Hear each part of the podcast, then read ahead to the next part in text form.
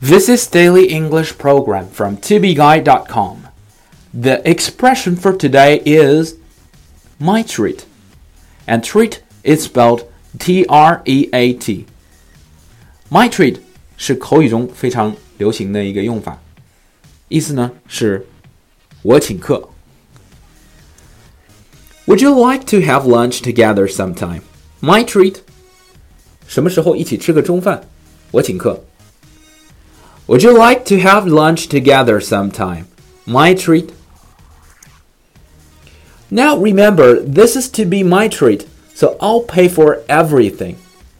别忘了，这次由我做东，账都由我来付。Now remember, this is to be my treat, so I'll pay for everything. Okay, if you help me promoting my daily English show, um, I definitely won't forget you.